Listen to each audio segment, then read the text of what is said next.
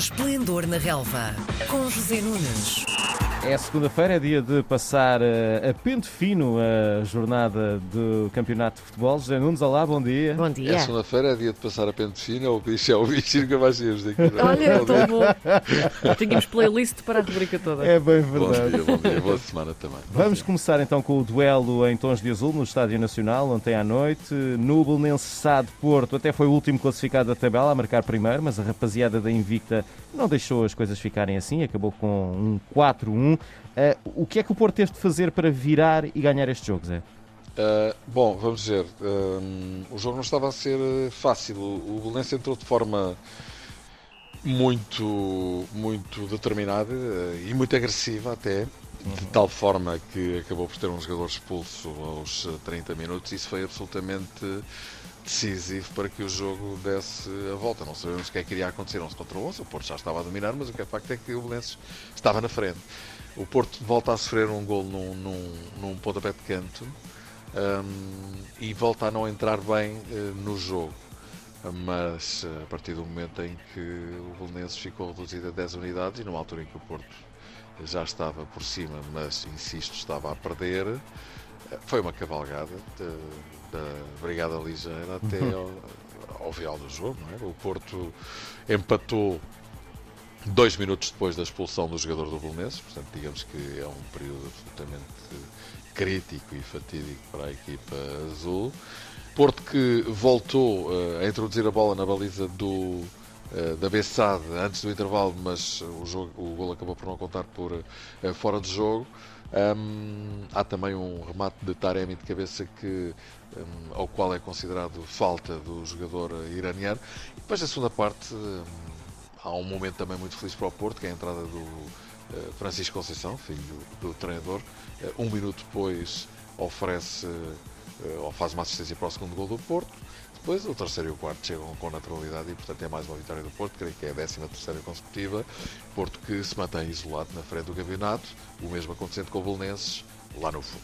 Uhum. Uh, tivemos um homem, ou temos um homem de pé quente, Evan Nilsson, com o hat de ontem, já soma 12 gols esta época, mas metade deles foram nos últimos 4 jogos. Sim. Há se algum fator que explique esta subida de rendimento recente? Há uma grande evolução deste jogador. Uh, no ano passado, digamos que passou por um período de adaptação, aliás, quase nunca foi titular e muitas vezes até nem era utilizado. Este ano, uh, Tony Martinez uh, estava à frente dele, acabou por uh, não justificar a aposta. Evan Nilsson foi chamado e começou de facto a mostrar serviço. É o primeiro hat-trick da sua carreira. Uhum. estamos a falar de um jogador ainda bastante jovem e creio que o Porto encontrou aqui um ponta de lance, tem apenas 22 anos, que lhe vai dar com certeza muitas alegrias e muitos gols. Este hat-trick assim uh, o demonstra. É sem dúvida, mais uma vez, uma excelente performance deste avançado, deste jovem avançado da cidade. Ora, nova jornada e também novo jogo fora de casa para o Sporting. E nova corrida, nova viagem. É verdade, que já tinham jogado para a Taça de Portugal durante a semana, mas esta agora era de novo contra um adversário de Primeira Liga, o Vizela. No final, vantagem para os Leões, com 2-0, que até deu para acabar com o jejum de um avançado. Zé, o Sporting que precisou de muito trabalho para chegar a este resultado? Olha, foi um jogo de regresso. O, o, o Sporting regressou às vitórias. Pedro Gonçalves, como sugeriste, regressou aos golos. Uhum. Uh, e a vitória não tem uh, qualquer reticência. O Sporting mostrou de facto que recupera bem. Uh, e ontem na minha opinião, teve mais uma vez uma exibição bastante consistente, uhum. que foi muito sólida, muito junta, um bloco de cimento difícil de ultrapassar. O Vizela até começou bem, mas uh, o Sporting uh, rapidamente tomou, tomou conta do jogo e marcou dois gols, poderia até ter feito mais. O Vizela também teve uma outra oportunidade em que lá poderia ter chegado, mas uh, contas feitas, a vitória é mais do que justa e o Sporting. Um, com um gol de Pote e outro de Bragança.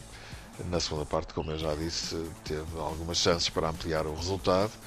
Uh, tudo, tudo tranquilo e tudo a correr muito bem para a equipa de Ruben Amorim. Exceção feita aos últimos minutos com Sururu por causa de uma reação de Nuno Santos às provocações que vinham das bancadas, não deveria ter feito, e Ruben Amorim muito bem uh, censurou o seu uhum. jogador publicamente digamos que não era necessário que as coisas tivessem acabado dessa forma. Os problemas que tínhamos visto no Sporting no jogo dos Açores eh, já te pareceram corrigidos ontem ou não? Sim, equipa mais intensa, mais junta, mais concentrada e principalmente sem cometer erros eh, lá, lá atrás. Esperava-se que Fedal pudesse jogar, no regresso de Gonçalo Inácio também à linha defensiva do Sporting, mas não, foi Mateus Reis quem jogou como central esquerdo. Eh, curiosamente, Mateus Nunes também ficou um, no banco, jogou o Bragança e jogou bem, até marcou um gol, como já disse.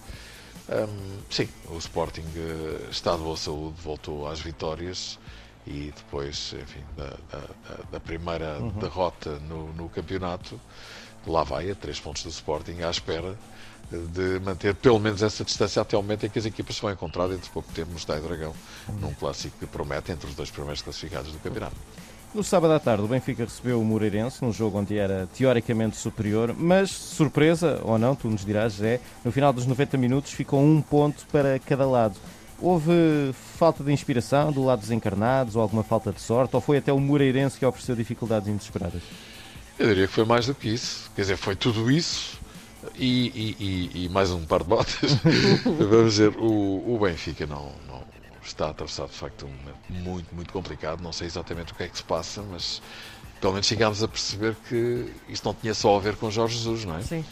Um, Parece-me haver aqui um denominador comum que é a performance dos jogadores, que obviamente também têm que assumir as suas responsabilidades, porque uh, é, muito, é muito fácil dizer ah, a culpa é de Jorge Jesus, a culpa era de Bruno Lage, a culpa era de Rui Vitória, que já são muitos, não é? Agora a culpa é de Veríssimo mas há um núcleo duro de jogadores hum, que estão no Benfica há muitos anos e que atravessaram todos estes treinadores, não é? E de facto aquilo que se viu nesta equipa do Benfica foi uma equipa completamente desligada, amorfa, sem intensidade, sem foco, eu não vou dizer sem vontade, não me atrevo a dizê-lo, mas realmente era preciso ter feito mais e melhor. Claro que se pode dizer assim, bom, mas o Benfica teve as oportunidades suficientes para ganhar o jogo. Teve, e poderia tê-lo feito, é verdade. Ah, o, o Moreirense fez antijogo nos últimos 15, 20 minutos. Ah, Rui Costa e o VAR Bruno Esteves não validaram, ou validaram um gol do Moreirense que não deveriam ter validado. Tudo isto talvez seja verdade, mas não é uh, motivo suficiente para justificar uma exibição tão fraca da equipa do Benfica que com um calendário, em teoria, como se vê na prática, não se está a confirmar, uh, bastante acessível nas próximas largas jornadas, não são poucas, eh, durante as quais o Benfica podia empreender uma aproximação aos lugares da frente, uhum. acaba por eh, deitar tudo eh, para o lixo, perde dois pontos outra vez para os rivais, Sporting a 6, Porto a 9.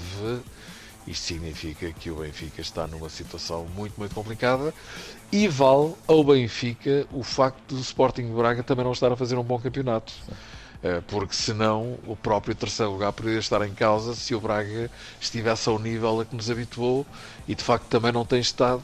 Basta ver esta derrota que voltou a registar agora em casa frente ao Marítimo. Uhum. E desse ponto de vista, digamos que é a única boa notícia que o Benfica retira um, desta, desta, desta, destas últimas jornadas é o facto do Braga em casa ter perdido 5 pontos em 6 possíveis. Empatou 2-2 com o Famalicão na jornada anterior e agora perdeu em casa com o Marítimo.